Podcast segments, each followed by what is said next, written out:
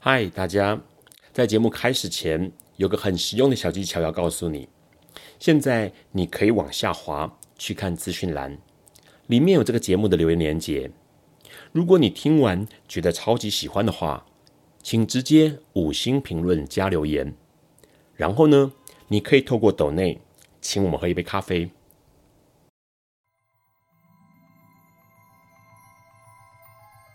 This is flaw. Alice is lost。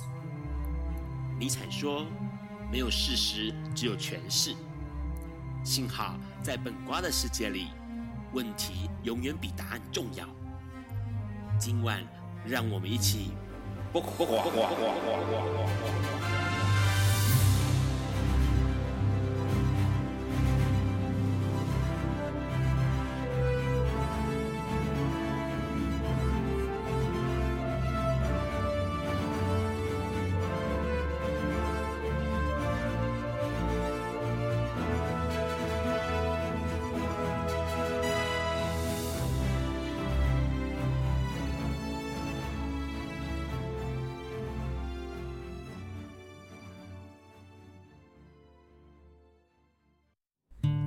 大家晚安。今天是二零二三年八月十日，礼拜四晚上九点钟。你所收听到的是《播瓜笨瓜秀》第一百八十一集，我是主持人 Ron。哦，节目一开始，赶快提醒大家，最近天气非常的热。然后呢，气象说西南风雨趋移向北边哦，也就是说有六个县市这几天都会有大雨特报，包括云林啦、嘉义县市、台南、高雄、屏东都可能会出现雷击，还有强阵风，大家一定要特别小心哦。因为 Ron 想起来之前在二零一七年到二零一九年在高雄的时候哦。那个夏天的雨真的很可怕。节目一开始，先来感谢一下一直以来支持笨瓜秀的几位朋友哦：马天中先生、小潘、娇姐、林屁屁，还有署名喜欢笨瓜秀的听众哦。笨瓜秀每周四晚上九点钟会在所有 Podcast 平台上面呢，跟大家一起多元的立场、质疑的态度，刨出问题，从时事。阅读艺术、指人精神出发来聊同志 LGBTQ 性别平权认同、生命经验，还有社会观察哦。那节目一开始呢，我们赶快先来看一下这个礼拜八月三号到八月九号的新闻哦。这个新闻其实说实在话，这个礼拜新闻真的蛮多的，而且。会让人觉得相当的吃惊哦。首先，先提到一个新闻是上个礼拜我们有提到日本有一个团体 AAA，它里面有一个成员，他的这个成员叫宇真司郎，他鼓起勇气跟他的粉丝还有社会大众说：“我是个同性恋。”没有想到有一个也是同志的谐星哦，日本的同志谐星叫快乐幸吾，好，他翻译成中文叫快乐幸吾啦。他呢，居然在他的脸书上面写说，呃，这个 A A A 的团体呀，哦，感觉起来呢，原来是肛交的 A 呀，因为肛交的英文字是念成 ano，那日文叫做 analu，那两个 A 的这个的符号哦，他就说那团名的 A A A 原来是肛交的意思，这件事情当然就引起了哗然哦，这个。身为同志的谐星，居然会拿这么无聊而且低级下流轻浮的玩笑来开同样身为同志的呃艺人圈朋友哦。那这件事情，当然很多人就提出声明说：“哦，你这个快乐信物，你必须要郑重的道歉，而且要删文。”没想到他更夸张的是，他居然在他的这个呃社交媒体上面写说：“我早就删了啦，白痴！”哦，这实在是很惊人，因为这个艺人他的态度，或者是他对于于性别的这种尊重是完全完全没有的哦，这是让我们注意。除了这个之外呢，我们还要讲一件事情。这个事情相信很多朋友都注意到了，因为阿妹张惠妹在上个礼拜的周末时间，在北京举行了她的世界巡回演唱会。我们一直都知道，中国对于彩虹、对于 LGBTQ 是相当打压的。所以呢，在这个中国大陆规定底下呢，不仅经典歌曲《彩虹》不能够唱之外，歌迷进场所有的彩虹元素必须要拿掉哦。场馆甚至还准备了黑色 T 恤，也就是说呢，你今天如果穿彩虹元素的衣服出现的话呢，安检会叫你把黑色的衣服换上，你才能够进场。那除此之外，你想到的说什么别针呐，这些小东西，只要是跟彩虹相关，全部都会被拔掉。那当然可以看得出来，中国怎么样打压 LGBTQ。除了这个之外呢，之前笨瓜秀也提到一个国家叫乌干达，乌干达他们在。啊，今年年初，这个每次让讲到就很气愤，因为乌干达在今年年初呢，通过了一个算是全球最严厉的反同的法律哦。这个法律就是同性性行为如果累犯的话，最终可以处以死刑。那当然，这个乌干达的这个做法或者是这个法律引起了国际反弹。除此之外呢，世界银行也宣布说，我们将暂时停止哦对乌国的所有的新贷款的提供哦。过去一直以来，其实乌干达不仅拿美国或者是拿世界上的资源在做艾滋这件事情，拿了数十亿元呢，数十亿美元。可是他们今天却通过了这样的法律，要打压同志或者是同性性行为这件事情，其实相当让人气愤的。那不过呢，不管是美国啦，或者是像世界银行组织，他们也开始对于乌干达祭出制裁。除了这消息之外呢，当然，呃，乌干达是因为政府嘛。除此之外。伊拉克也是一样，伊拉克呢，在八月八号的时候宣布了一件事情，之后呢，只要是国家营运的媒体或者是社交媒体上面，不可以哦，新闻内容哦，不可以再使用同性恋这个字，要用性变态。OK，你可以想象到这是很夸张的事情。同性恋这三个字是不可以被使用的，而是要用性变态这个字眼来取代哦。同时呢，也强调了一件事情，就是性别这样的字眼也是不可以使用的，只要在国家媒体上面。那当然呢，对于他们来说，呃，穆斯林或者是伊斯兰教的规定，其实对于 LGBTQ 是相当的压抑或者是限缩保守的哦。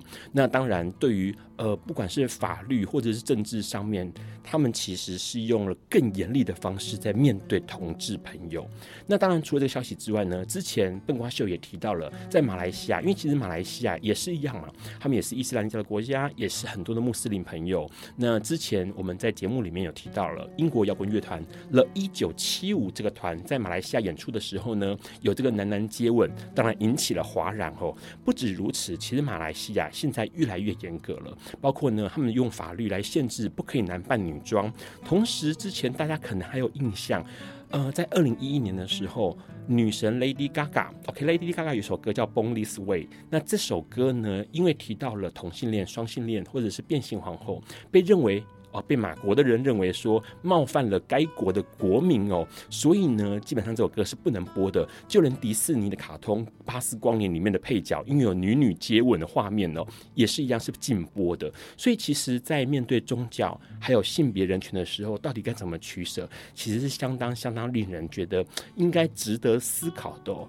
说实在话，如果假设不是宗教呢？因为像美国纽约，美国纽约在最近就发生了一起憾事，是因为呃有一个美国纽约的十七岁高中生，他居然拿刀刺死了一一名非裔的同性恋舞者哦，而且是在加油站就把他杀死了。那这个事情也是引起哗然，因为不仅他是非裔，同时他还是同性恋者，那这些都是让人相当遗憾的事情。对于性别，对于呃，我们应该尊重另外的人，其他的样子的人，是值得让我们仔细思考而且反省的。今天来宾要跟我们多聊一点关于有趣的事情，我们先稍微休息一下。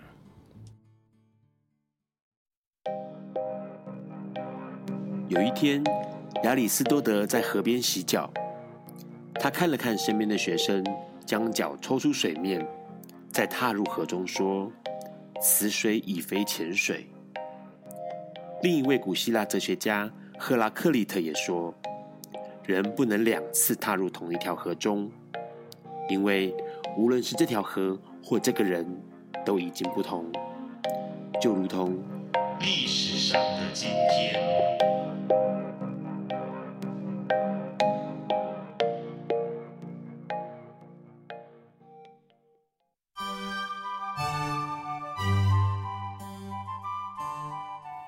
今天是二零二三年八月十日，三十九年前的今天，也就是一九八四年的八月十日，国际懒惰日被发起了。你没有听错，这个世界上真的有 The World Day of Laziness，或者是 International Lazy Day 这个节日。顾名思义，这一天就是要你耍废、懒洋洋的度过一天。这么有趣的节日是从哥伦比亚产生的。从一九八零年中期开始，哥伦比亚整个国家的发展逐渐繁荣，尤其是位于工业园区枢纽的伊塔圭这个城市，总人口虽然只有二十万，但经济贸易却非常繁荣。政府为了推广这个地方，以每年一次的工商文化节吸引来自全世界各地的观光客。这个工商文化节每次举办为期八天，内容包含绘画、音乐、电影等各类型艺文展演，每年都吸引了非常多的游客前来朝圣。举办到了第四年，一九八四年，当地居民卡洛斯提出了不同的想法。他认为举办这些活动，或每年为了准备这些美其名为放松身心、享受生活的文化节，大家急急营营做准备，这根本是本末倒置，还不如直接在这些文化节中实际体会放松。于是，卡洛斯发起了国际懒惰日，呼吁大家在工商文化节的最后一天，将家中的床垫、吊床、沙发。搬到户外，直接大大方方的在大街上睡懒觉。这个提议与行动，在发起初期的前几年，大多数的人都觉得实在荒唐。当然，参与的人不多。但随着工作越来越忙碌，生活压力越来越大，一九九五年起，这个国际懒人日竟然逐渐引起了回响，并且成为风潮。每年。伊塔圭的居民会绞尽脑汁想出各种可以庆祝这个节日的方式，大家创意百出，欢度这个可以明目张胆偷懒的节日。除了搬床上街，也会在户外广场举办睡衣派对或枕头大战，甚至用床垫进行街道竞速比赛。有趣的是，近几年还有人发现懒惰可以保护地球。举例来说，假使你今天一整天都发懒躺在家里，甚至睡上十五个小时，这将有助于帮你省下开灯的电费，还有吃饭钱，并能减少碳排放，这便能爱护地球。就连洗澡这件事，也因为懒惰，只想随便洗个澡，这比起泡澡而言，能大量节约水资源。此外，如果你本身就很懒惰，或者是为了方便，相信你也会选择线上支付、电子账单等等。这等于大量减少纸张浪费，有助环保。在步调快速、凡事讲求效率的现代社会，偷懒一直被视为是负面词汇，被加诸了许多不良观感或者是罪名。然而，偷懒的反义词，积极劳动，或甚至过度劳动，其实才是残害身心并引起大量疾病的主因。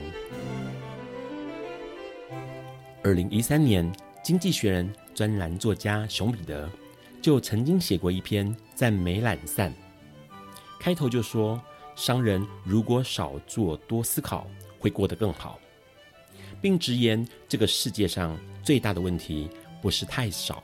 而是太多，太多的干扰，太多为了形式而做的事情，太多的忙碌。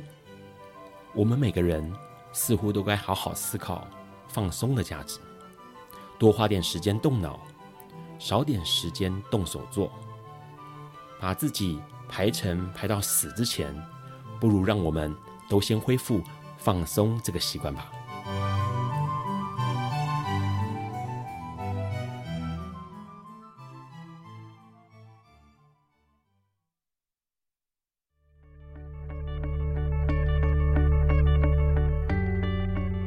今天是昨天的明天，是明天的昨天。今天可以是去年的今天，前年的今天，甚至是历史上的今天。但今天不会重来。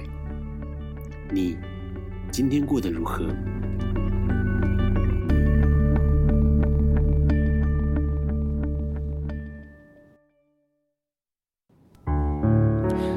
迎持续收听《播瓜笨瓜秀》节目。一开始，我们今天能够邀请到非常重量级来宾哦，这对笨瓜秀来说是一个莫大的殊荣啊！因为说实在话，应该蛮多朋友都已经听过他们，或者是看过今天要聊的戏，或者是知道他们这次要演出的一些形式。我们先掌声欢迎我们今天的两位来宾。Hello。大家好，听众朋友好，Hi. 主持人好，Hello，大家好。好，哎、欸，我们先介绍一下 个别的名字好了。好，我是玉米。玉米，玉米是果陀文创的创意总监、企划总监。对对对。OK，然后另外一位是，大家好，我是玉维，我是果陀文创的艺术指导。好，我们在聊今天要聊的正题之前，我想要邀请两位，因为两位都是艺术圈、表演艺术圈里面资深，而且重点是呃，看尽很多有趣的事情。最近有什么新闻是让你们值得 发想？看镜怎么很严重的感觉？对，那个看镜头，噔噔噔噔噔，呃，好，对。Ron，不要这样讲，嗯，因为阿姨我是是真的很资深，已经在那个剧场打滚多年。可是我们的玉伟是年轻才俊啊，没有，玉伟姐姐看起来他是果陀新栽培的主力导演，太厉害，太厉害。那最近有没有什么什么样的新闻让你们觉得特别有感想或感触？玉伟先说。好，最近嘛，我其实诶、欸、前阵子关注了一个新闻，诶、欸、就是。前阵子啊，有一个团，有一个音乐剧团，他做了一出戏。那这出戏很特别，他在宣传的时候呢，哦，它是一出音乐剧，是。然后他的宣传的歌曲的内容呢的副歌的第一句话，是就是在骂脏话，五个字的脏话。Okay, 我现在就不方便骂了，这样子。对，五个字的脏话哦。好，然后这时候就宣传就出去了，这样子。然后没想到就造成了很大很大的轰动。是。好，轰动是什么呢？大家开始下面就有。网友开始留言了、啊，说：“天哪，这么粗俗的东西！这是去年的时候，对不对？对，好像是，我忘记了。那、嗯、这么粗俗的东西，怎么可以就是变成一个表演艺术呢？然后下下面人讲，就有人讲的很严重啊，说：哦，表演艺术怎么这么粗俗啊？就是这种东西。”你们也那个叫什么？下流当有趣，然后甚至是他们其实是要去，那当时是要去高雄的魏武营演出，那魏武营是国家级的场馆嘛，跟国家两厅院是一样，台中歌剧院是一样的，然后就还有人说这样子的东西怎么可以登上国家的殿堂呢？是。这样子，那这时候就不禁在思考说说到底呃我们人民我们一般的一般的观众到底把表演艺术当做是什么东西了？这样子，一定要是那种很优雅、很高贵，你们所谓的所谓的很尊贵、尊爵的东西，才才能搬上舞台演出吗？是。那回到戏剧的本质来讲，戏剧它其实只是，虽然它是虚构的，没有错，但是它其实只是真实呈现了我们的。人生的其中一个部分，那为什么那一出戏里面的那个角色会骂脏话呢？那其实是因为哦，他出生的地方，他的文化的滋养。那他骂脏话，当然有他人生中他必须面对的课题，这样子。那我们说，我们就不要看这些东西吗？没有，它是真实存在的。对，所以那时候的新闻，其实我很仔细的看下面的。网友的留言这样子，其实我我自己心里是捏一把冷汗的。大部分的网友其实都觉得这是一件很不好的事情，他们想要看到的东西是很华美的，OK，很优雅的这样子。所以最后我这边其实抛一个问题给大家去思考：说到底什么样子的东西才能搬上舞台？到底？在舞台上，什么样的东西才值得被观众欣赏呢？是，可是这个戏今年变成现象级的戏，嗯，是是是是，变成现象级的戏，对，所以大家好像还是一样，呃，就是应该说，去年大家用一个标准，用那个传统既定的艺术表演艺术标准，呃，精英化的、贵族化的，是。来审查，OK，民众的审查，审查这个戏 O 不 OK？是，可是今年却有一个很不一样的转变。两位觉得是为什么有这种转变？嗯、呃，我觉得像刚才玉伟提的这个作品《劝世三姐妹》，它事实上就是台湾很很在地、很草根的生活面向呈现。那其实戏剧的开始跟起源，其实就是在反映生活。是。所以以前我们可能常觉得去国家剧院或像魏武营这样子的地方，就要看歌剧啊，或者是那个布景很华丽的舞台剧什么，然后可能它的内容是正经八百的，然后你去了国家戏剧院，好像就要盛装。盛装打扮。我记得国家戏剧院在开始的时候是有宣导，宣导了一下说，对，也不要穿着拖鞋进去，对。嗯、但是你看，其实跟着时代演进，我们其实更喜欢的是。当下生活的呈现，在戏剧里，在艺术里头被表现出来，因为这样子对于观众来讲才有共鸣嘛。我们希望说，我们在呃生活里头遇到的困境、嗯、想的人生议题，你如果在今天的戏里头也可以呈现出来，那我除了获得共鸣之外，我可能哭一哭、笑一笑，回家之后，对我自己的人生也会有一些反省跟思考。OK，因为其实不晓得。玉米或者是玉伟，知不知？哎，知不知道让以前是在云门舞集工作？我不知道，所以就是你们舞者吗？不是，我是跟着李老师工作，我就是负责写文字，然后就是呃，当然就是云门舞集就是被大家归为归类为精英精英艺术，对对对，就进去，然后。出来的时候，你就会被洗涤心灵。对，但同时呢，让呃这几年当然接触了很多艺术圈的朋友，表演艺术圈的朋友。嗯、那是不是台湾也有可能有呃类似像百老汇这样，或者外百老汇，或是外外百老汇这样的表演形态？嗯、其实是值得我们去思考的。尤其是像这一次，呃，果陀文创要来聊两部戏，然后这两部戏呢，它是透过。呃，我们最日常不过就是饭桌这件事情来聊这个戏剧，然后尤其是饭桌文化。说真的，对 Ron 来说，Ron 在准备这一期的时候就觉得好有意思哦，因为饭桌一直以来是决定人生大小事重要的地点。我们待会要请我们玉米跟我们的玉伟来跟我们稍微聊一下，我们先稍微休息一下。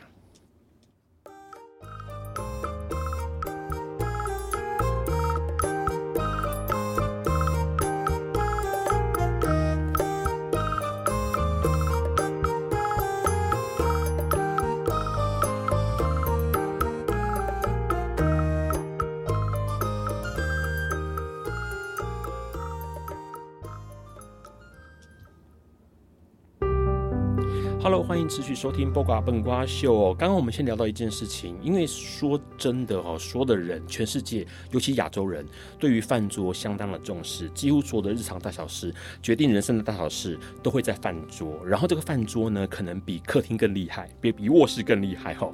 那呃，谈判呐，讲事情呐，哈，所有的事情都在饭桌上面，不管是家里的饭桌，或者是那个黑黑道谈判的，也是在餐厅饭桌。我们先请两位跟我们打个招呼吧。Hello。Hello，大家好，我是玉伟。啊，果陀文创的导演、艺术指导，没错。玉伟，然后，我是果陀文创的企划总监玉米。呃，我的声音怎么了？双声道，刚刚出现了那个双声道，那个什么科科博文的巫婆的声音。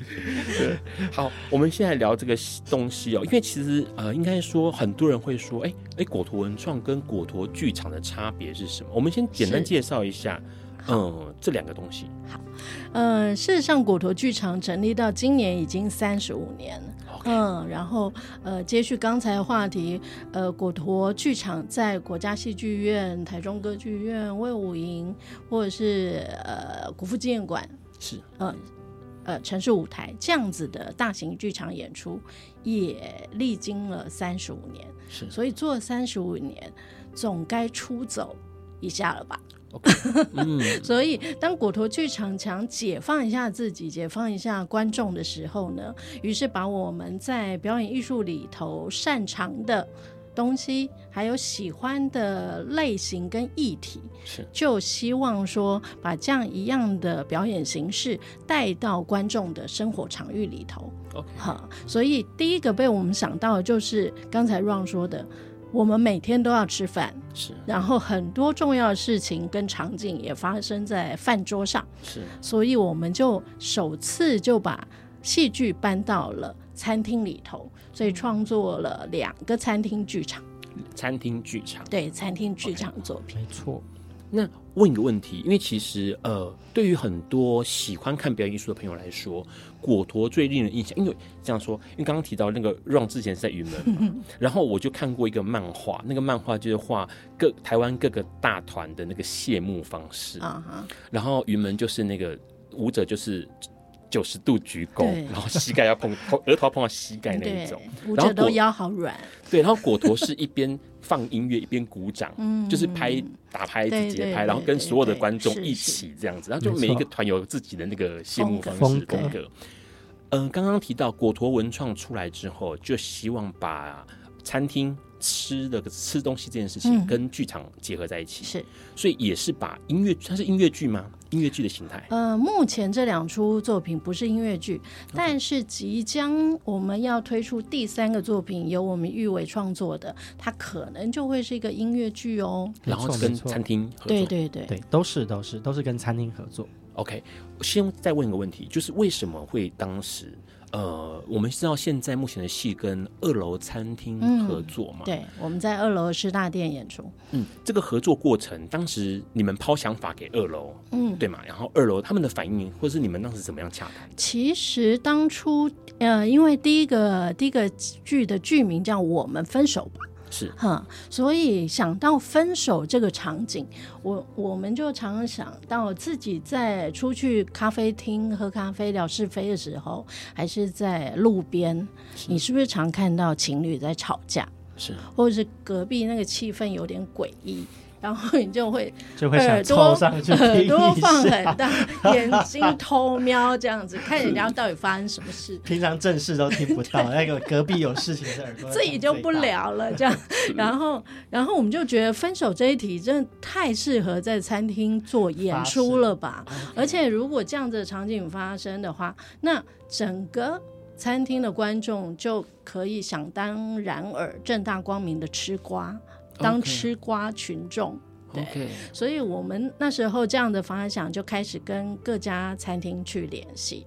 那当然很快也找到了二楼，因为二楼在过去的形象里头，它是一个很活泼的一个经营方式.然后它的客群也是比较多年轻人喜爱的一个餐厅。嗯、所以当时我们跟二楼的老板，大家都叫他法兰克，跟法兰克提这个 idea 的时候，他果然很快就接受，而且觉得很兴奋。然后，呃，还跟我们透露说，他想当年年轻的时候，他其实也想考戏剧系。哦、真的，他的兴他的兴趣是舞台设计。哦，对，所以我们双方算是一拍即合，但没想到就是双方那个运营上灾难的开始。为什么？带给工作团队巨大的考验，这样。对，因为其实说实在话，先先问一个问题，是说，呃，像这样子洽谈过程之后嘞。呃，你们当时在发想还没制作的时候，嗯嗯、已经想好说可能可以带给观众什么样的感受了吗？事实上，因为我们就是呃特别讲究说，它不会是过去大家看过那种餐厅秀的形式，是它依然是有个台上台下，这不是我们要做的。嗯、所以这个戏剧它既然是这么生活性的一个议题，所以它事实上演员他就会游走在。呃，观众现场观众旁边，然后甚至他跟你一样，就是今天来餐厅用餐的客人，沉浸式，对，就会是一个沉浸式的感觉。OK，所以有呃极有可能，比如说今天让。去看一场这个戏，嗯哦，我们分手吧。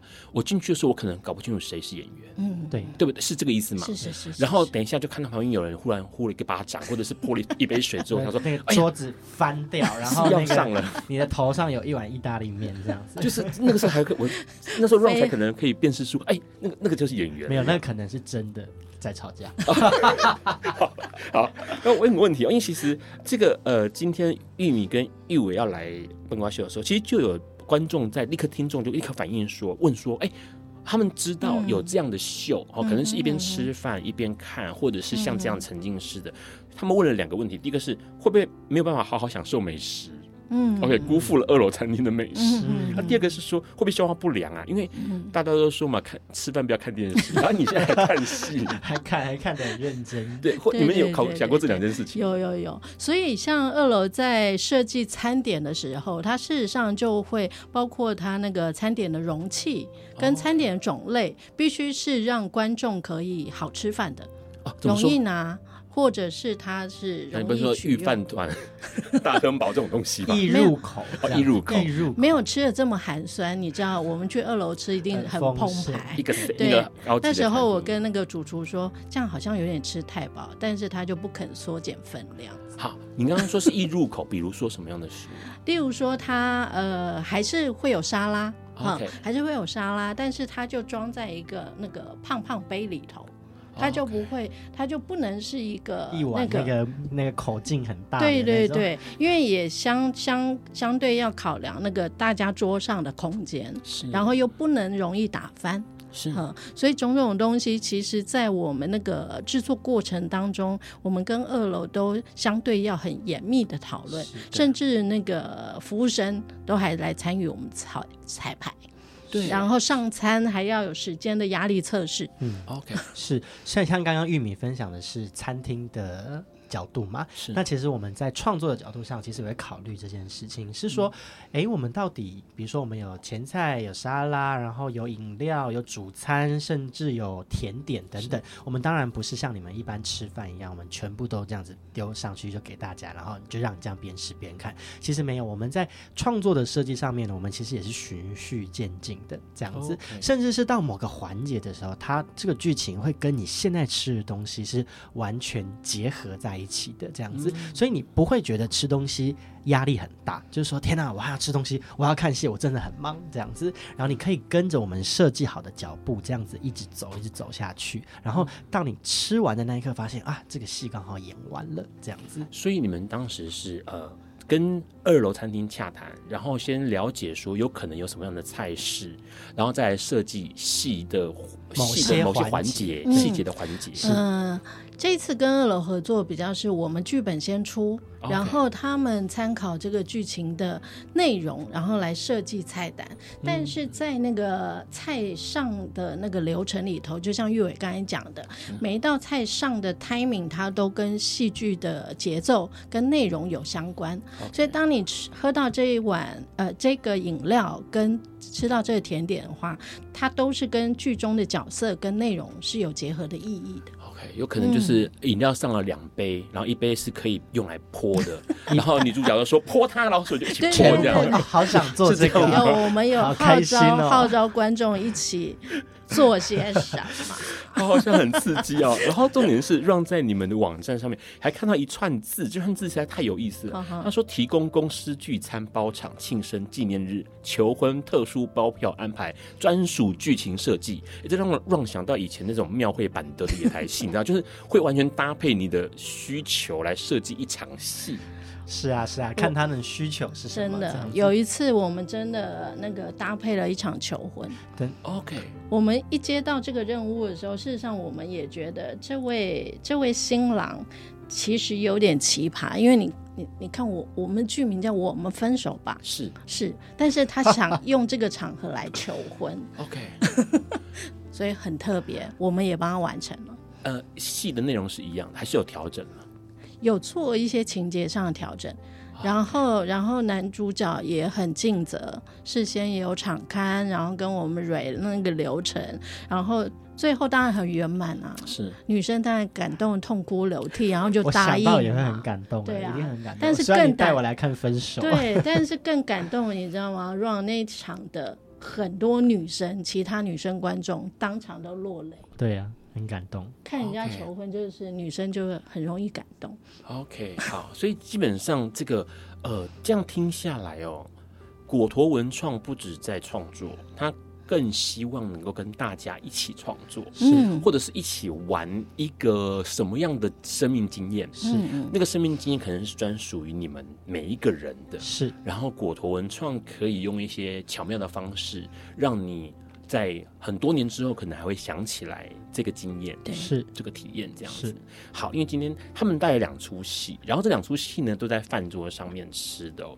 我们待会要跟两位来聊一件事情，因为其实说实在话，一边吃饭跟一边看表演哦，好像除了那个沉浸式之外啊，不然好像以前的，比如说日本的舞技，嗯，或者是泰国的传统舞，或者是像现在台南台南的永乐町。古茶楼，它就是标榜一边看戏，然后一边喝茶，一边吃东西，然后看舞台上面大吹狗嘛。可是有趣的是，果图文创设计的是有互动的，没错。OK，那那个互动到什么程度呢？我们待会跟两位来聊一下，同时要问他们一件事情哦，因为说实在话。好，现在看起来吃饭可以一边看戏，那有没有什么事情是不可以、最不应该一边吃饭一边进行的事情？那不晓得两位在记忆当中有没有印象很深刻的那种饭桌谈话，或者是饭桌上发生的事情？然后。除此之外，还要问他们说哪一些事情是适合一边吃饭一边进行的？因为果陀文创这个 idea 有可能会持续发展下去，接下来好几年的时间都可能会是以这种形态跟餐厅合作、跟美食或者是其他的呃事物合作，让大家有更深层的体验。我们先稍微休息一下。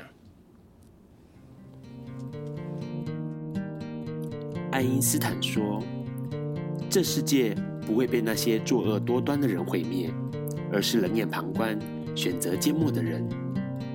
苏格拉底说：“世界上最快乐的事，莫过于为理想而奋斗。”今晚，谁来跟我们说悄悄话？明人人悄悄话。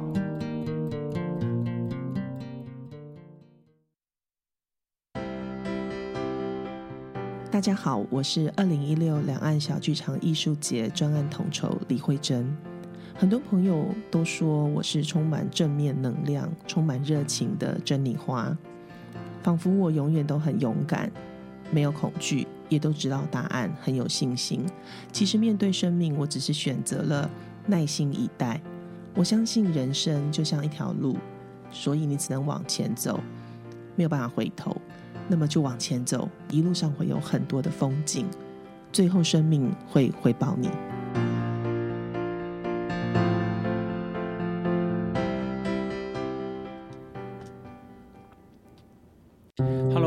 收听《八卦笨瓜秀》哦。刚刚我们先聊到了一点点关于果陀文创，还有果陀剧场哦这些相关表演艺术。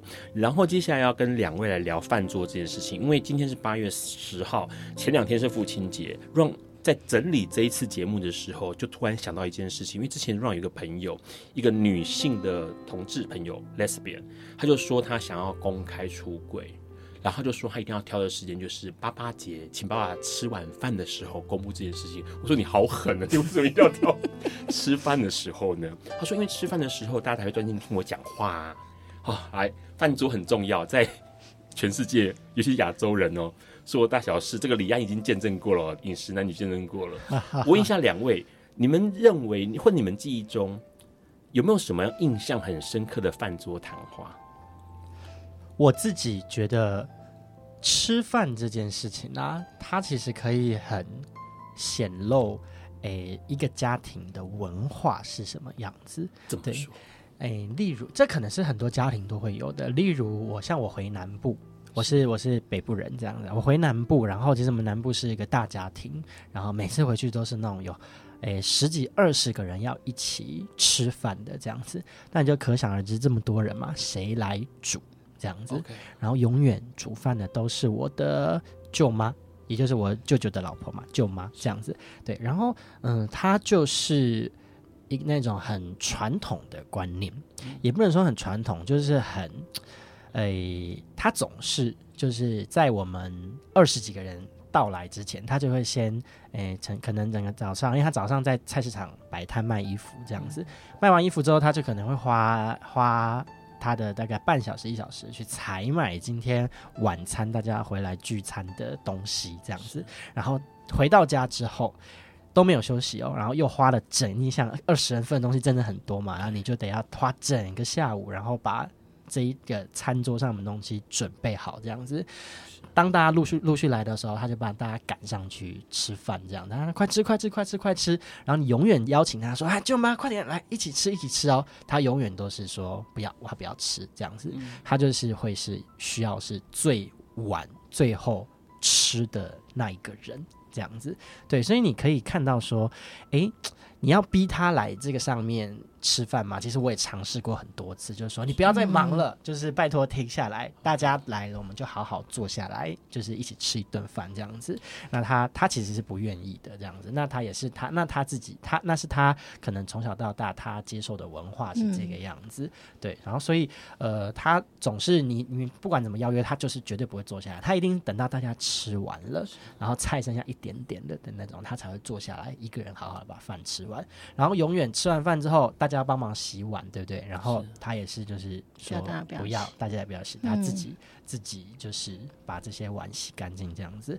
那其实我也是觉得，就是很感谢每次，因为有有舅妈这样子的这么热情的款待，大家才可以把大家就是每次回应，大家都各奔东西嘛。然后回南部的时候，可以把大家这样子聚集在一起。对，等下，让为什么从这里面听到一个从餐桌？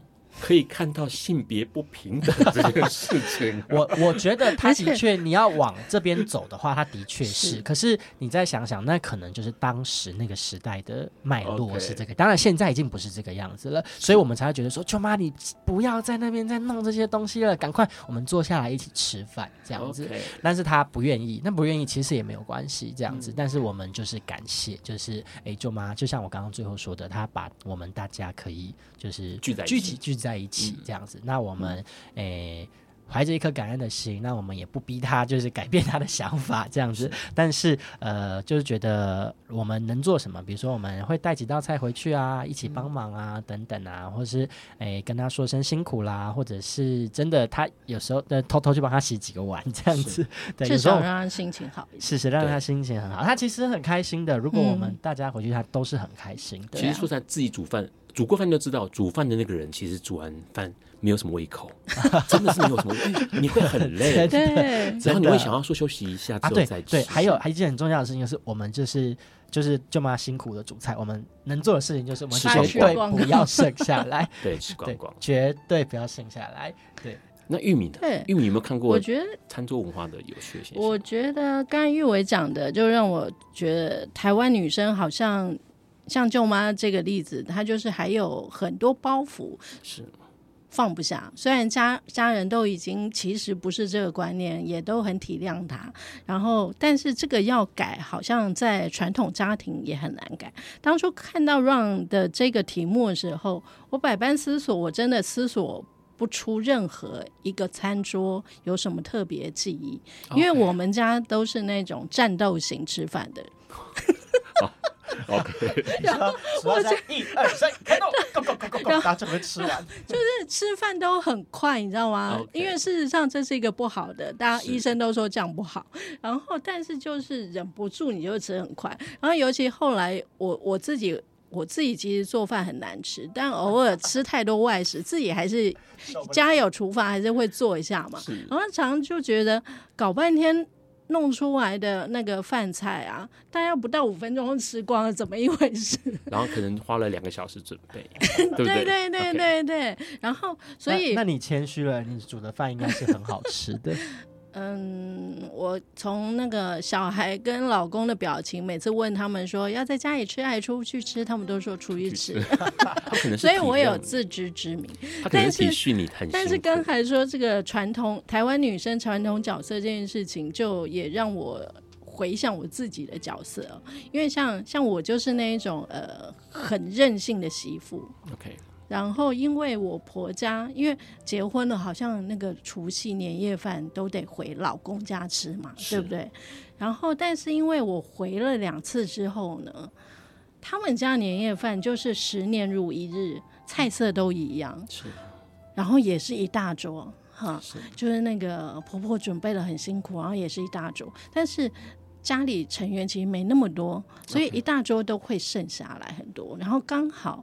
因为大家都有原生家庭的那个口味，是。刚好口味不合我，哦、结果从第三年开始，哦 okay、本媳妇就开始借由任何的借口不去吃，嗯，叛逆，叛逆，叛逆，不去吃那个婆家夫家的年夜饭，你看我连婆家夫家本人实在是太不孝，大逆大逆媳妇，然后我都躲在娘家吃年夜饭，然后还逼我老公哦，因为我家年夜饭吃很早又吃很快，是对吧？所以他可以先来我家吃年夜饭，OK 他自己再回他家吃年夜饭。OK，好，其实餐桌上面有很多有趣的事情哦。让稍微讲一个，讲一快一个，就是因为呃，让的大伯他们家是那种很严、很大男人主义的嗯，那一种。然后我每次小时候去吃饭的时候，我都看到他很恐怖的画面，就会是他大伯吃完饭之后，他只要把碗放下来。然后可是筷子拿在手上，表示他还在添饭。然后你会看到婶婶就会自动起来添饭，他一句话不用讲哦。然后可是如果他他吃完饭把碗放下来，并把筷子放在盘子上面的时候，表示他要喝汤了，所以婶婶就会起来倒汤，都不用讲话，你知道吗？然后你之前让看到说让就有仔细的呃。在脑中记录说，哦，这样子放是会盛饭，啊、呃，那样子放会盛汤，这样子，嗯嗯嗯嗯他还知道说，啊，原来很多这种，呃，关于。好啦，刚刚说那个性别不平等，就是在餐桌上面可以很、啊、餐桌上的角色跟角力，还有权力关系，是不是很清楚？就很清楚。我现在一定要拿起手机记下你刚刚的例子，为我们那个我们的骨头文创的第三集做一个素材，太好笑了。这个很可怕哎、欸，太好，很可怕。在现实生活中很可怕，但是你搬到舞台上，你会觉得可能会太很荒谬，对，很荒谬。我们快速问一下、哦、一件事情，就是说，呃，刚刚有说到说这两部戏，因为其实整个。的目前的资料都可以显示出这两部戏是一边吃饭一边看的。我们讲一下那个《我们分手吧》是一个什么样的戏？嗯，其实《我们分手吧》它事实上那个开宗明义就是有人要在今天分手哈，所以这呃就是我们描述的是一对妈宝妈宝母子哈。那今天儿子呢战战兢兢的要把他的女朋友第一次跟妈妈。表白说：“我有女朋友了.并且还埋了一个大地雷。他竟然大逆不道的想要跟女朋友搬去住。” OK，那想当然尔，这位妈妈呢，从小到大权力掌握在手上的妈妈，当然就是大发雷霆。所以整个在呃观众入场到所有用餐的过程当中，就会看到这一对妈宝，然后这一对情侣如何处理他们之间的感情问题、权力关系，跟最终结局呢，大家自己边吃饭边看。就知道了。好，所以他基本上这个我们分手吧，会有男主角，还有他的妈妈，还有他的女朋友，是这三个人。对，还有两位神秘嘉宾，还有两位神秘嘉宾。OK，好，这个结构是很多人熟悉的，关于婆媳之间，呃，未来媳妇是是啊之间的关系的一个情况。那这个戏里头没有呃 LGBTQ 议题吧？对不对？在我们分手吧，没有没有。好，那待会呢，我们要跟两位再来聊另外一个戏，叫做《时光明信片》，它的内容是什么？然后除此之外，还要问问看他们又要一边吃饭一边表演，那那制作的困难度是什么？比如说服务生上菜的时候会被卡到呃演员？OK，或者是客人的需求怎么办哦？那待会我们要请我们的玉米还有玉伟跟我们多聊一下。我们先稍微休息。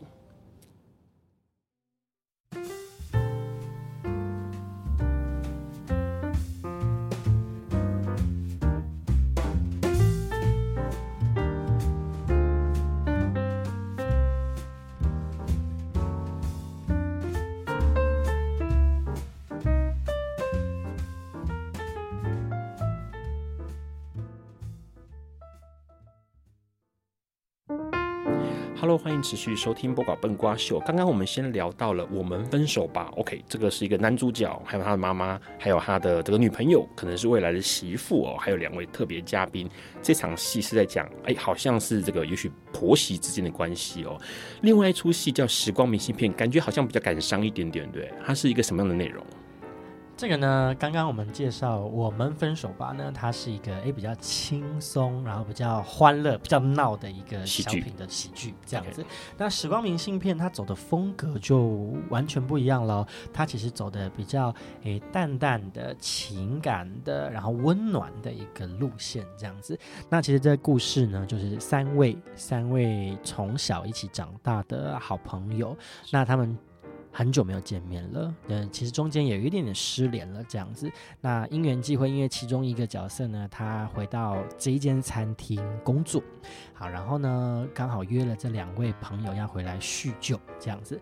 那在叙旧的过程中呢，他们其实发现说，他们在人生的过，他们他们的人生当中，其实有很多遗憾呐、有很多的伤疤，很多没有完成的事情，必须要，诶，必须要去面对这样子。那因为这三位好朋友又相聚在一起，然后互相鼓励、互相扶持，甚至呢，他们有一个非常神奇的道具，让他们可以回到过去，面对他们以前所发生的事情，然后解决以前心中的那一份遗憾，然后最到最后回到现实当中，然后呃，发现说，哎，这些回忆都是他们满满的人生中的力量。这样子，所以他跟刚刚那个我们分手吧比起来，他是很不一样的戏，很不一样那个诶风格的戏剧。是问个问题，因为这两档戏，尤其是《时光明信片》，感觉需要一些调度，一些时空上面的调度。是、嗯、在这两出戏在制作的情况当中，有没有遇到什么样的困难？然后后来怎么样克服解决？因为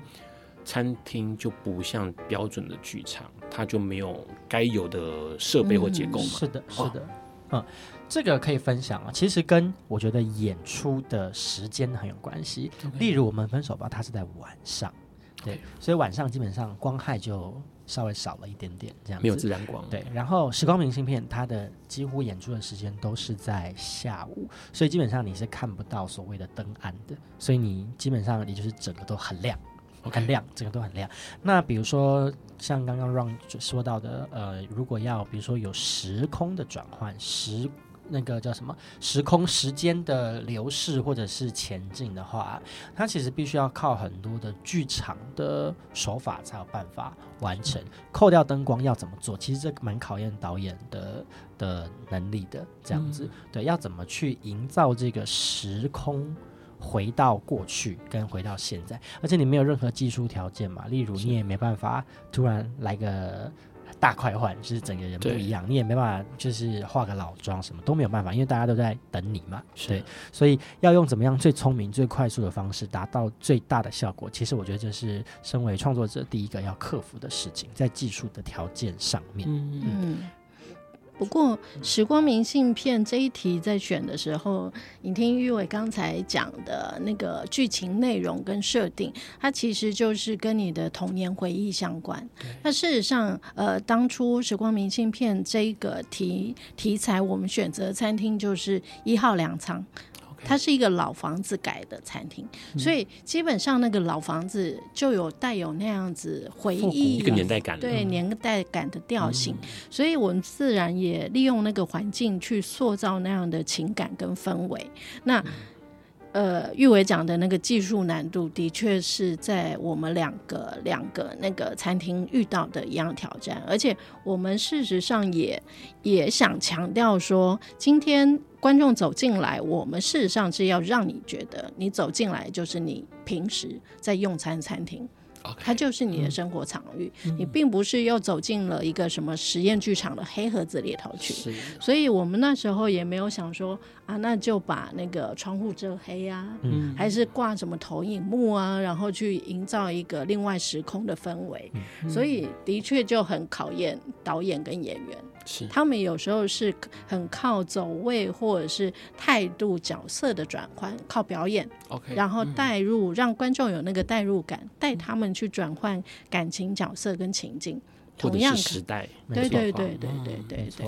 那问个问题，还有就是技术上，比如说我举个例子，呃，今天演员在演戏，他可能在桌跟桌中间的走道走动演戏，嗯、可是服务生要上菜，因为还是餐厅嘛。是。那这件事情不会打架吗？或者是说，客人吃饭，我们一般吃饭吃到一半，我们可能会有各种需求，比如说我要接电话，我要上厕所，我可能要洗手或干嘛的，这些呃，你们。当时设想是怎么样？完全会，就是这些事情完全会遇到，因为呃，你可想而知，你比如说一场演出大概平均七八十个人吧，对不对？七八十个人坐在那边，然后碗都那么大，又不是只有一道菜，你知道吗？就有时候主餐，你看是整个 set 碗又那么大，然后你看要送餐，你服务生不可能一个人送嘛，送完两个小时就过去了，这样子对。然后你服务生就也有一定的数量，然后餐又这么多，然后演员又在台上跑来跑去，所以这个动线。你去看的时候，你可能没有感觉，但是其实那些东西都是被缜密设计过的，不然它整个动线会打在一起，然后来不及上菜，然后会耽误到戏的时间啊，甚至餐点都冷掉了这样子。所以那其实还蛮考验餐厅跟就是整个我们在诶创作上面的设计。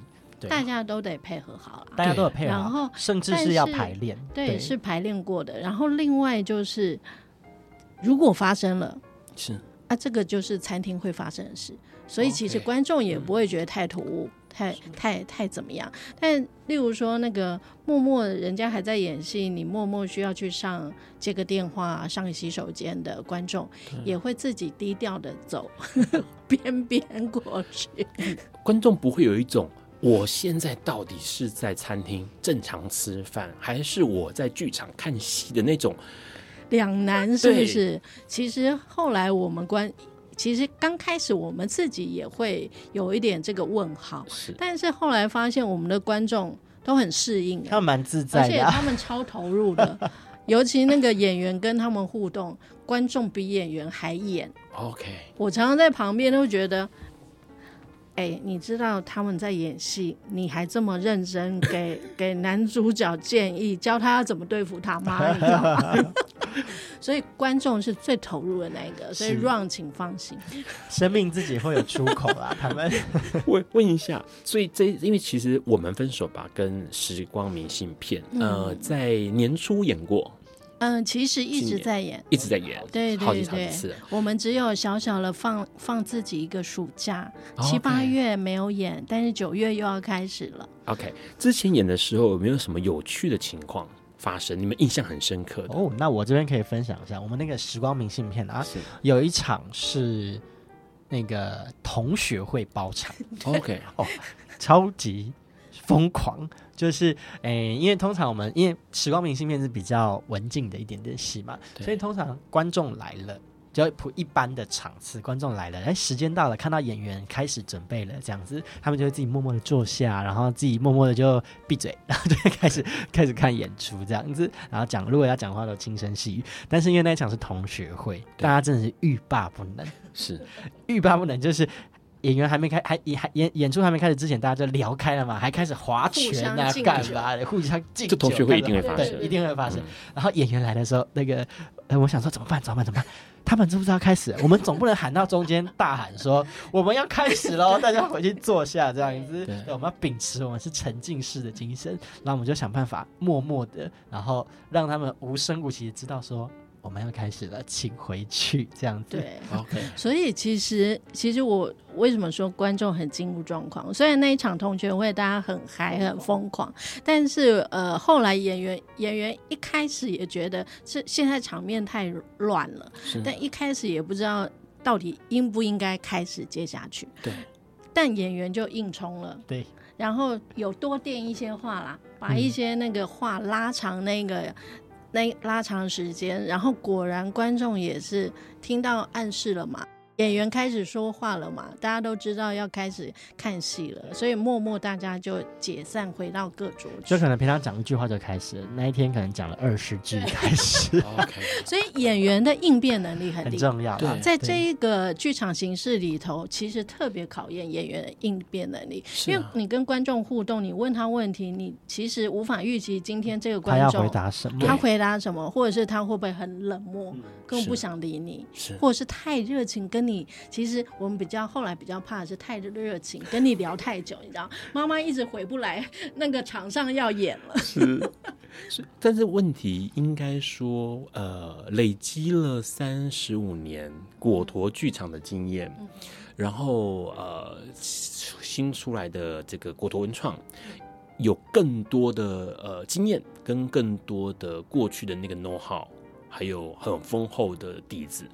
才可以有办法 做这么？这其实有很大量的即兴在里面。哎、欸，其实连对做制作来讲，我觉得即兴成分也很大。是啊，因为碰到的都是新问题。对啊，对，你从来不会遇到的问题，你在剧场不可能遇到的问题。对啊。谁在剧场还会处理说上菜的顺序啊？真的，对，连菜那个可不可以？这个菜色是不是可以够保温到呃上菜？然后观众可能很认真看，晚一点吃，他都不会觉得冷掉。这些东西其实我们在过程中也都是讨论很久。过去的剧场。呃，演戏是在舞台上面，这个舞台是可控的，好、哦，可以完全控制。可是今天不是，呃，你的观众也是不可控的，环境也是不可控的，反正一切都不可控，服务生也不可控。对，对 好，这很厉害，而且重点是，全算是一个台湾的很新的尝试。那它可能跟过去我们大家可能理解到。呃我一边吃饭一边看舞台上的展演是不一样的，他就在你身边表演，然后有可能你可能会成为演员的一份子，这是最好玩的地方。目前九月七号、十四号、二十一号会是我们分手吧的场次，在二楼餐厅的师大店。然后呢，明时光明信片是九月十七号在一号仓洋洋仓，嗯，这是在台北的松山区哦。其实很有意思，因为这两个呃戏都在九月，哎，十月应该也会有吧。对对对，就持续的会会持续慢慢开。OK，好。去吃一顿好吃的饭，然后看一出好玩的戏。我觉得这一次在准备这说的内容的时候，让发现到一件事情：过去人家说人生如戏，但是果陀文创好像似乎把人生变成了就是戏哦，人生即戏，戏就是人生哦，这是完全不一样的看戏体验呐、啊。那最后面想要问问看，所有的观众们哦，你们常看表演吗？你们有被表演者拉起来即兴的经验吗？你有没有一边吃饭一边看戏？你会喜欢这样的感觉吗？我先问一下，那个观观众过去被拉起来即兴的反应，多数都应该是，多数都超嗨，嗨到不行。Okay. 大家还是有表演欲望的吧？对，而且大家就是平常压抑太久，他们是不是都在家里准备好来 十年磨一剑这种？有有可能跟玉米说的一样，就是大家，我今天。花了钱，我老子就是要演一下。老娘就是老子，老娘就是要演演爆你。对，我才不管你演员在干嘛，我要一定要抢进镜头就对了。对。好，这其实很有意思，因为国图文创开创了一个新的想法，然后同时让大家可以这么靠近戏哦。那最后面呢，其实提醒大家啦，当然如果喜欢这个节目的时候，不要忘记了每周四晚上的笨瓜秀会跟大家一起来聊新的话题、新的想法。那今天非常开心能够邀请到国图文创的创意总监、企划总监陈玉米，还有我们的艺术指导苏玉伟来到本瓜秀，谢谢两位，谢谢观众朋友，谢谢主持人，谢谢大家。然后呢，我们。下个礼拜四，八月十七号是有两集的鬼月特辑哦。下个礼拜跟下下礼拜，我们下礼拜会邀请到真光福音教会的牧师张茂珍牧师来告诉大家啊，原来你这样做会有意想不到的事情发生。今天节目就到这边告个段落了，我们下礼拜四见，拜拜，拜拜，爱你们哦。